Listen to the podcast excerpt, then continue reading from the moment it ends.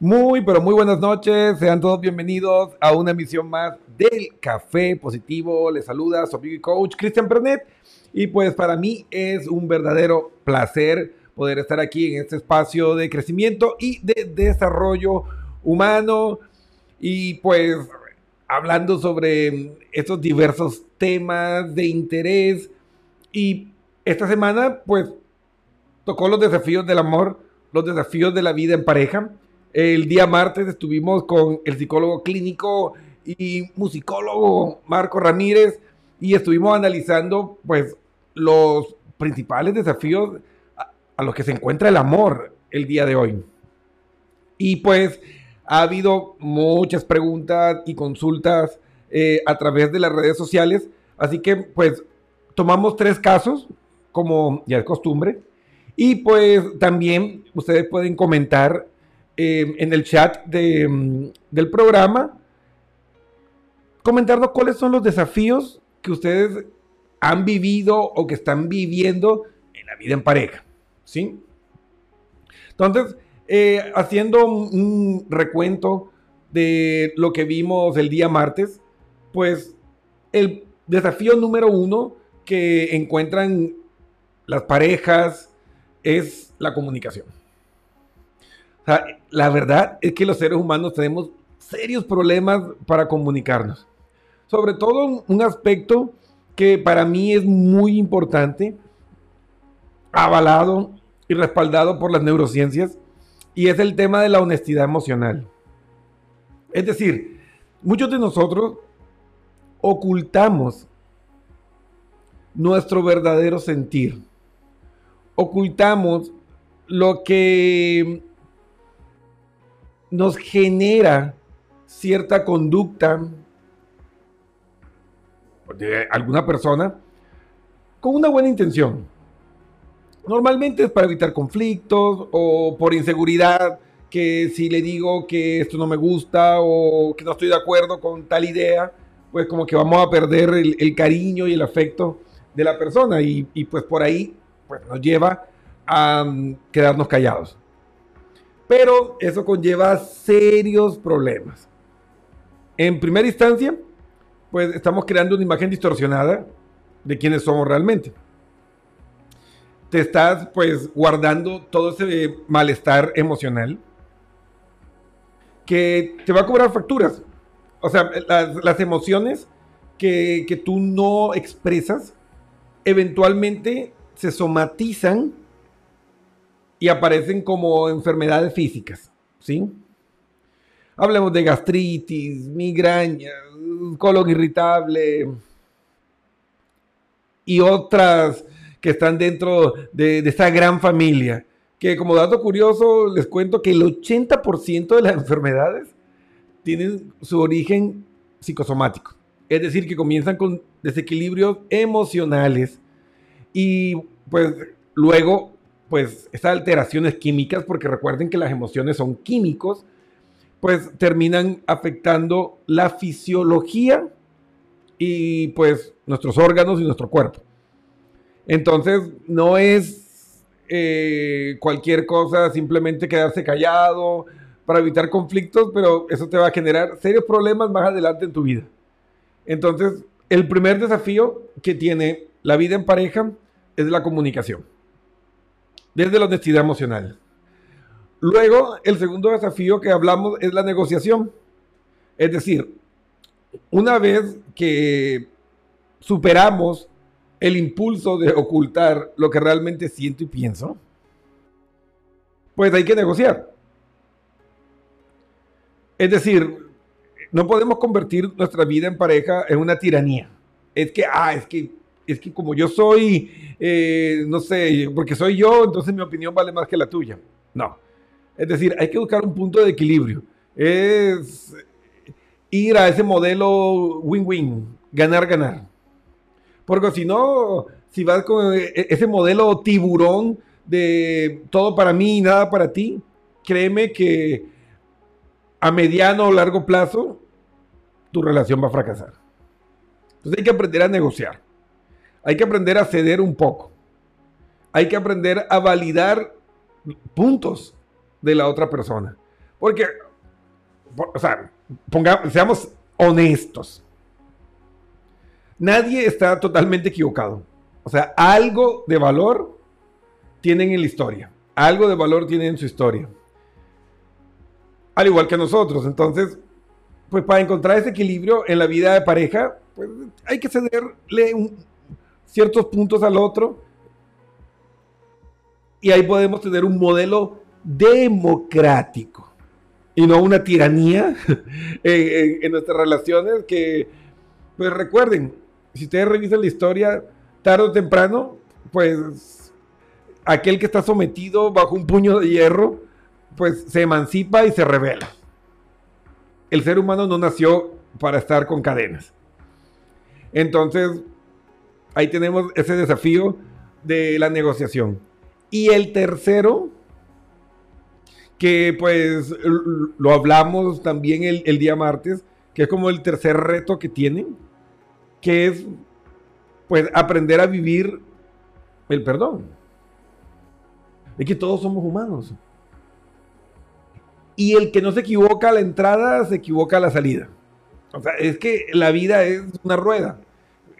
En algún punto vamos a estar arriba y otro punto vamos a estar abajo, así que es mejor ser misericordiosos ante los errores de nuestra pareja, porque en algún momento nosotros también lo vamos a hacer. También nos vamos a equivocar, también vamos a herirnos, vamos a desconocernos frente a acciones y reacciones que tengamos. Así que mi recomendación y el desafío que tenemos es aprender a vivir el perdón. Pero eh, un perdón honesto. Y regresamos al tema de las emociones. Ustedes saben que es mi especialidad, ¿no? Entonces, eh, el perdón eh, tiene que ir desde ese análisis de cuáles son mis valores, cuáles son los límites que tiene mi amor, porque obviamente el amor tiene límites, porque para yo poder crecer como ser humano, tengo que poner límites a mí mismo, a los demás. Y no quiere decir que, no ame lo suficiente, sino que sencillamente hay cosas que no puedes dejar pasar. Por ejemplo, hablemos de la típica infidelidad hay personas que pueden pasar una infidelidad. Pero hay otras que no, por su escala de valores, por sus crianzas. Entonces tú puedes perdonar a la persona, pero no puedes seguir con ella. Entonces, es, ese es el perdón desde la honestidad. De, ok, lo puedo dejar pasar, asumo mi responsabilidad por acción o por omisión que nos llevó a esto, y ok, seguimos. Y sí, he visto muchos casos, muchas relaciones que han prosperado después de una infidelidad. Tampoco es el final del amor. Pero, pero, depende de la escala de valores que tengan, pues, los involucrados en la historia. Porque también puede pasar que, pues, no puedes dejarlo pasar, perdones a la persona porque recuerden que el perdón es para uno, no es para el otro. Porque si no te quedas tú cargando una deuda emocional que te va a desgastar. Y no perdonar a alguien es como tener un carbón encendido en tu mano y esperar que le duela al otro. Entonces, no tiene sentido no perdonar. Pero el continuar en una relación, sí, está dentro de nuestras competencias, dentro de nuestra responsabilidad. Entonces, esos son, pues, analizando los, los tres retos que tiene el amor que estuvimos conversando también el día martes. Quiero aprovechar para mandar un, saludo muy especial para Jimmy Alexander Hash, que está conectado, ya activo fijo del Café Positivo. Jimmy, un saludo súper especial también para Paulino Bernal. Amigo, qué gusto tenerte aquí por el Café Positivo. También quiero mandar un saludo para Alexander Neira, conectado, activo fijo, pilar del Café Positivo. También quiero mandar un saludo también para Abigail, que está conectada desde México DF. Un abrazo para toda esa gente bella de México. Y también sintonía desde New York City. Tenemos a nuestro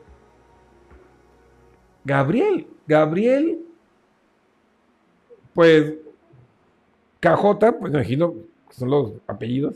Gabriel Cajota, desde Nueva York. Aquí está nuestro querido amigo Jimmy, enviando los saludos. Ahí está. Ahí está. Saludos con el bracito musculoso. Ahí está. Toda esa energía positiva y ese power para todos nuestros amigos aquí en el Café Positivo. Y pues tenemos la primera historia. La primera historia, pues, viene con nuestro querido amigo desde Perú. Felipe nos dice, mira, Cristian, quiero que me ayudes con mi caso. Mi desafío en el amor definitivamente es la comunicación. Pero ¿cómo hago? Si yo le digo a mi pareja que me diga cómo está y siempre me contesta, bien, pero evidentemente no está bien. ¿Cómo hago para profundizar y poder conectarme con lo que realmente está sintiendo? Saludos. Bueno, sabes que eh, es, un problema muy común. Me ha pasado. ¿eh?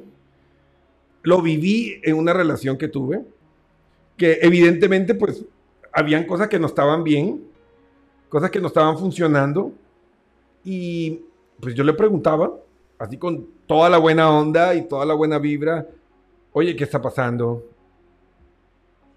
¿Qué necesitas? Y nunca me decía nada. Entonces, mira, uno debe ser muy honesto. Y uno tampoco puede obligar a que alguien cambie. Pero aquí pues regresamos nuevamente a ese camino de la responsabilidad. Si tú no te sientes bien, termina siendo irrelevante que el otro te confirme o no que no está bien. Porque tú me dices que es evidente que ya no está bien. Yo no creo que tú puedas estar bien pues en esas condiciones. Entonces, yo te invito a reflexionar cómo estás tú. ¿Cómo te estás sintiendo tú? Y comiences pues a hacerte responsable de lo que tú estás experimentando y ver pues qué se puede hacer desde tu lado de, mm, de la historia. Y también puedes hablar desde la honestidad. Decirle a tu pareja, mira, yo no te veo feliz y yo no me siento feliz. Entonces, realmente las cosas no pueden seguir así. Y ahí, pues, puedes eh, utilizar eh, la carta más importante cuando una relación tiene una crisis, que es ir a terapia. Mira que ir a terapia es tal vez la mejor elección que podemos hacer. Y no deberíamos esperar de estar en una crisis. Yo creo que es sano que de vez en cuando uno visite un terapeuta para conversar ciertos temas, em, para que haga una mediación de algunos puntos que puede estar generando tensión, porque, ojo, no se engañen, las buenas relaciones también tienen crisis, porque la crisis es parte de la vida.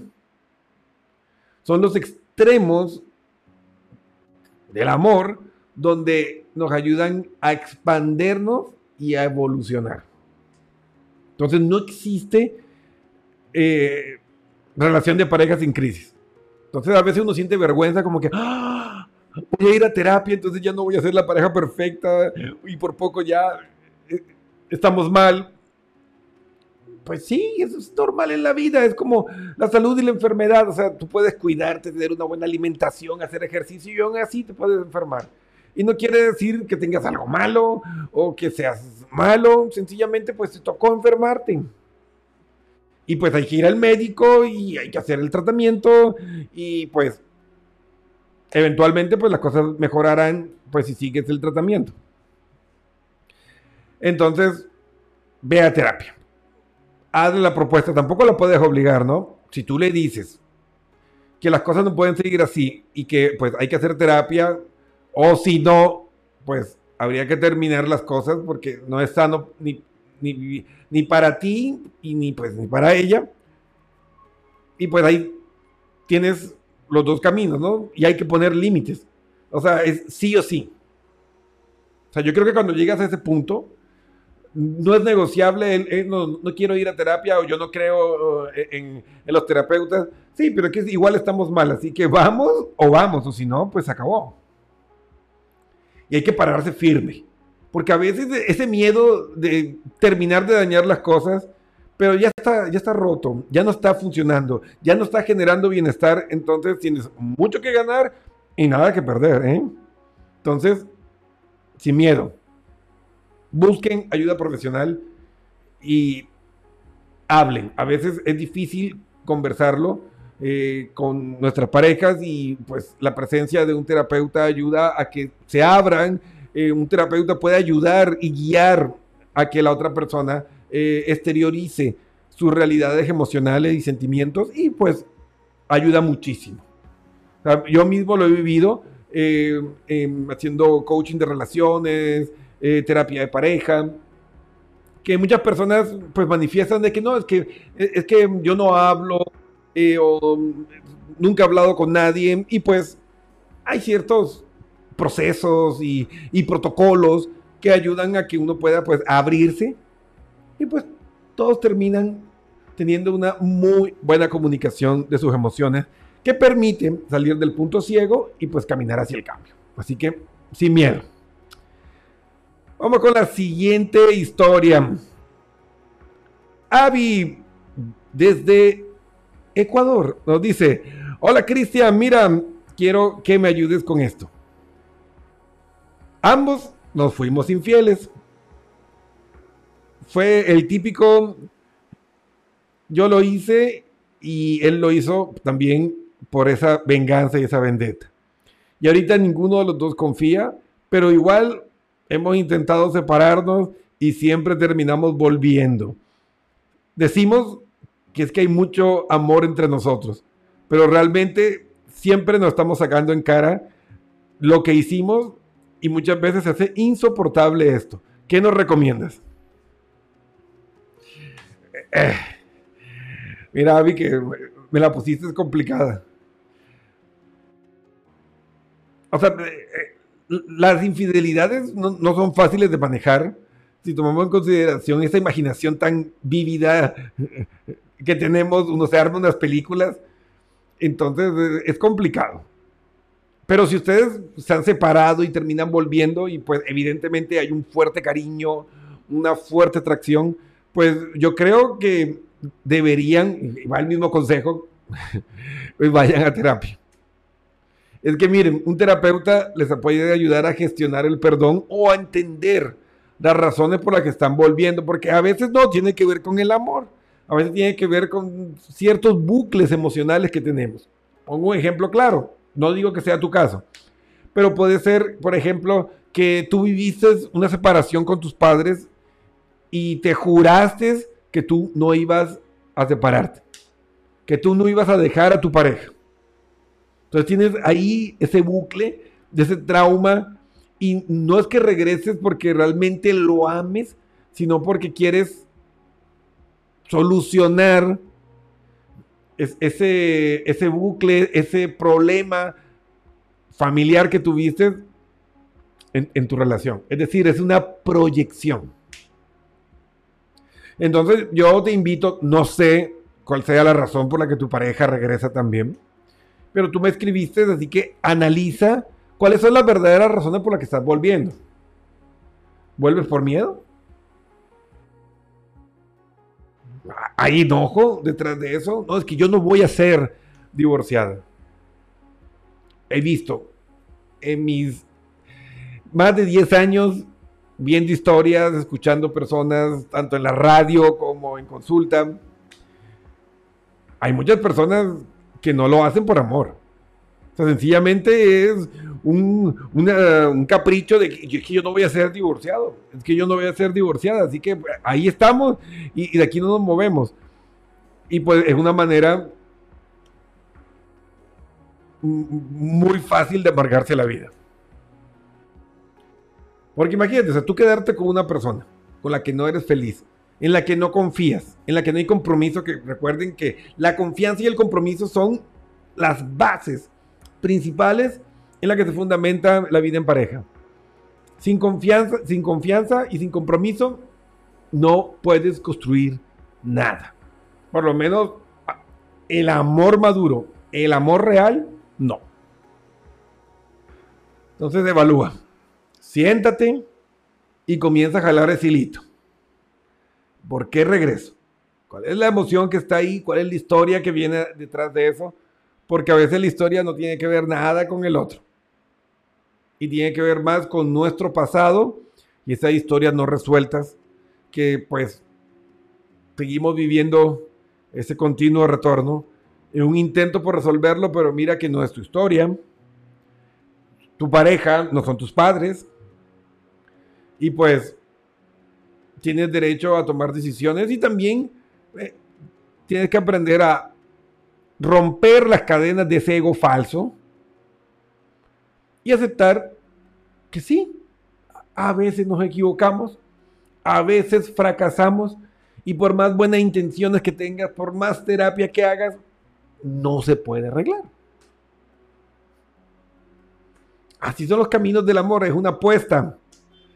No hay garantías. Hay cosas que tú puedes analizar, cultivar una sana relación, eh, entender lo que te motivó a estar con esa persona y eso te puede ayudar a que la relación funcione mejor, pero hay muchas variables. ¿eh? Así que, así, 100% seguro, lo único 100% seguro es que todos moriremos algún día. Así que bueno, vamos con el último caso de esta noche.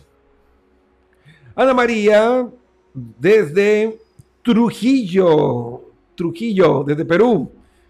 Me dice, Cristian, mira, yo no sé por qué siempre escojo parejas que tienen lo que odio o lo que odié de mis padres. Pero es como que siento un clic, me engancho y después descubro tarde que no es lo que quiero. ¿Crees que esto tenga que ver con lo que tú llamas de los bucles emocionales o no lo entendí bien? Gracias.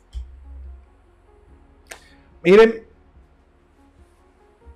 esto de los bucles emocionales lo hemos estado conversando eh, ya en varios programas. La cuestión es que de una u otra forma, todas nuestras parejas son proyecciones de nuestros padres, son el reemplazo.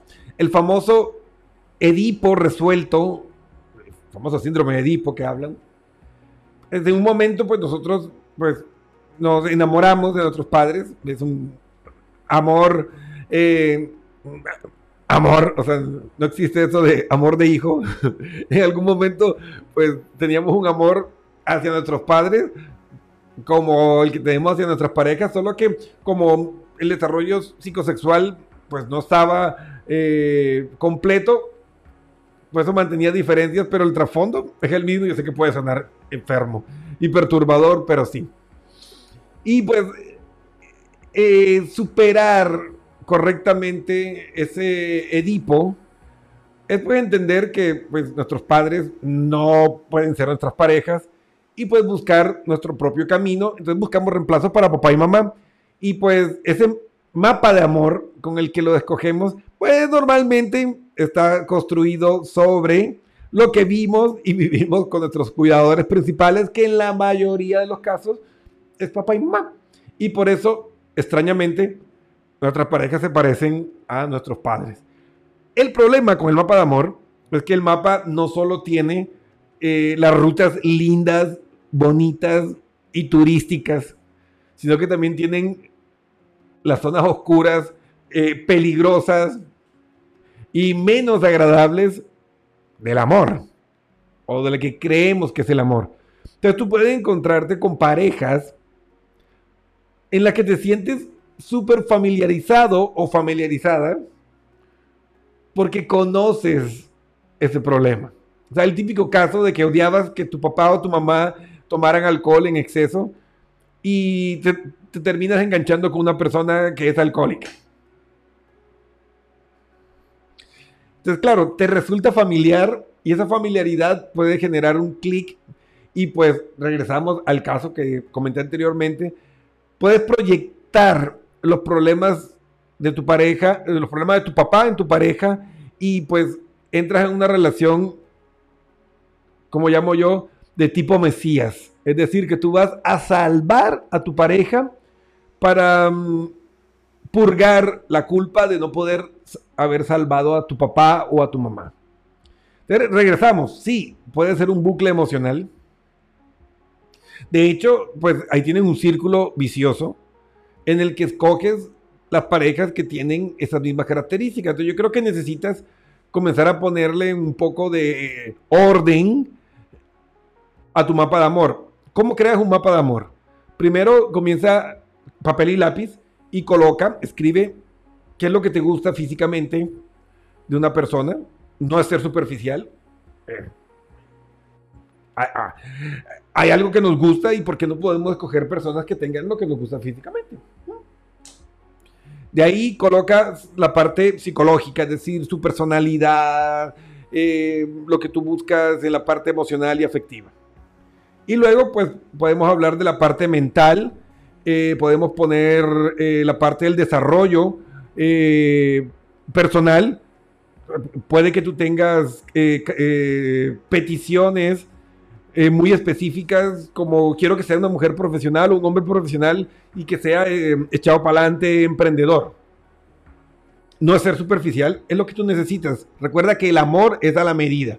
Es como los zapatos, ¿sí? Que te puede encantar una marca, el color, eh, el modelo, pero si no es tu talla y te quieres forzar a utilizar una talla que sea menor o que sea mucho más grande que la tuya, pues va a ser un desastre que te va a acabar al tratar de transitar por la vida. Entonces el amor es todo o nada, no hay términos medios. Quiero mandar un saludo súper especial a mi amigo Oscar Choco, el mejor maestro de artes marciales. El Sifu Oscar, maestro de Wing Quiero mandarte un saludo súper especial. Qué gusto tenerte aquí en la sintonía del Café Positivo. Y pues en Cuenca, Ecuador, si quieres aprender artes marciales, moldear tu carácter, ahí tienes a uno de los mejores maestros y tiene una gran academia, así que ya saben, ahí tienen la mejor opción. Entonces, regresando a la historia, hay un círculo que no es precisamente virtuoso, entonces tienes que analizar, primero terminar el mapa. Una vez que ya pongas las características que estás buscando en tu pareja, pues hay que hacer un baremo, es decir, eh, darle una valoración. Entonces, califica del 1 al 5 el peso o, la importancia que tiene para ti cada punto. O sea, digamos, sí, si puedo encontrar una persona que tenga las características físicas eh, que yo quiero, pues genial, pero no es lo más importante. Entonces tú lo puedes poner 1 sobre 5 a las cinco características que pusiste. Y en la parte psicológica o espiritual, eh, le puedes poner em, cinco o cuatro porque son muy importantes. Y así, pues, en cada una de las categorías y en cada uno de los ítems, luego lo sumas y ya tienes el peso de cada uno de los componentes, puedes sumar el total y pues ya tendrás el 100% del perfil de tu persona ideal. Y ahora califica a tus últimas parejas. Y te aseguro, mira, te regalo una sesión. Te regalo una sesión. Haz la tabla. Corre el baremo. Evalúa a tus ex parejas, a los últimos tres. Te aseguro que ninguno llega al 80%. ninguno llega al 80% de tu mapa de amor. Entonces ahí vas a entender por qué fracasaste. Estabas escogiendo por el otro mapa. El negativo. Entonces, mira, te regalo una sesión, escríbeme por interno y coordinamos para explicarte, una vez que tengas pues esta lista y todo, cómo reescribir tu mapa de amor y cómo navegarlo para que puedas tener una relación de pareja constructiva y edificante. Que como te dije, pues garantías de que te va a durar toda la vida, pues nadie te lo puede dar, pero si tú edificas la casa del amor en pareja sobre los cimientos de un mapa de amor bien estructurado, pues hay muchas posibilidades de que la relación pues te dure un buen tiempo y sobre todo que sea positiva. Porque hay relaciones que por A o por B se terminan, pero no todas tienen que dejarte eh, eh, en el psiquiatra ni, en el psicólogo, ¿no? Hay relaciones que se terminan bien, te dejan cosas muy positivas, pero sencillamente pues no podían avanzar. Entonces, hay, hay caminos y caminos. Entonces, amigos, hemos visto tres casos. Les hice pues un resumen que estuvo relacionado con esas historias que nos contaron. Em, la vida en pareja no es fácil. Yo personalmente pienso que es el reto más grande que tiene uno como ser humano. Porque la universidad, pues así sea, pues, en supletorios puedes pasar, pero en el amor, pues no hay trampas. O sea, o eres feliz o no eres feliz. Y es un proceso que no depende de ti. Incluso tú puedes hacer todo bien. Tener un coeficiente emocional alto, ser empático y sencillamente la otra persona no quiere colaborar y no, no va a salir bien el proceso. Entonces hay muchas variables, eh, no depende solo de ti, así que es muy complicado y desafiante. Pero nada que con paciencia, con autoconocimiento y honestidad emocional no se pueda superar y pues sí es posible construir relaciones de parejas sanas y constructivas donde la mayor cantidad del tiempo convivido es positivo y constructivo. Sí se puede, sí es posible. Pero requiere crecimiento personal, autoconocimiento, honestidad emocional y mucha paciencia. Así que bueno amigos, espero que les haya gustado este programa de preguntas y respuestas. Y recuerden amigos que si necesitan ayuda, pues nos pueden escribir. Ahí está www.pernepnlcoach.com y pues vamos a darles toda la ayuda que necesiten. Tenemos un equipo multidisciplinario con psicólogos clínicos, médicos expertos en sexología, eh, coaches profesionales, expertos en conciencia plena, neuropsicopedagogos como su servidor, que les vamos a dar todas las herramientas para entender lo que están viviendo y cómo construir un sano amor. Así que no esperen más. El momento de cambiar es ahora. El momento de ser feliz es hoy. Así que bueno, les repito amigos, el Café Positivo volverá el próximo martes a las 8 de la noche con otro tema apasionante sobre la mente humana y esos extraños caminos de las emociones. Compartan, por favor, compartan estos programas, ayúdenos a tocar más vidas y pues suscríbete en nuestros canales, en YouTube, en Spotify, estamos en todas las redes sociales, así que comparte y ayúdanos a crear un mundo mejor. Y recuerden amigos, haz el bien y no mires a quién. Se despide su amigo y coach, Cristian Pernet.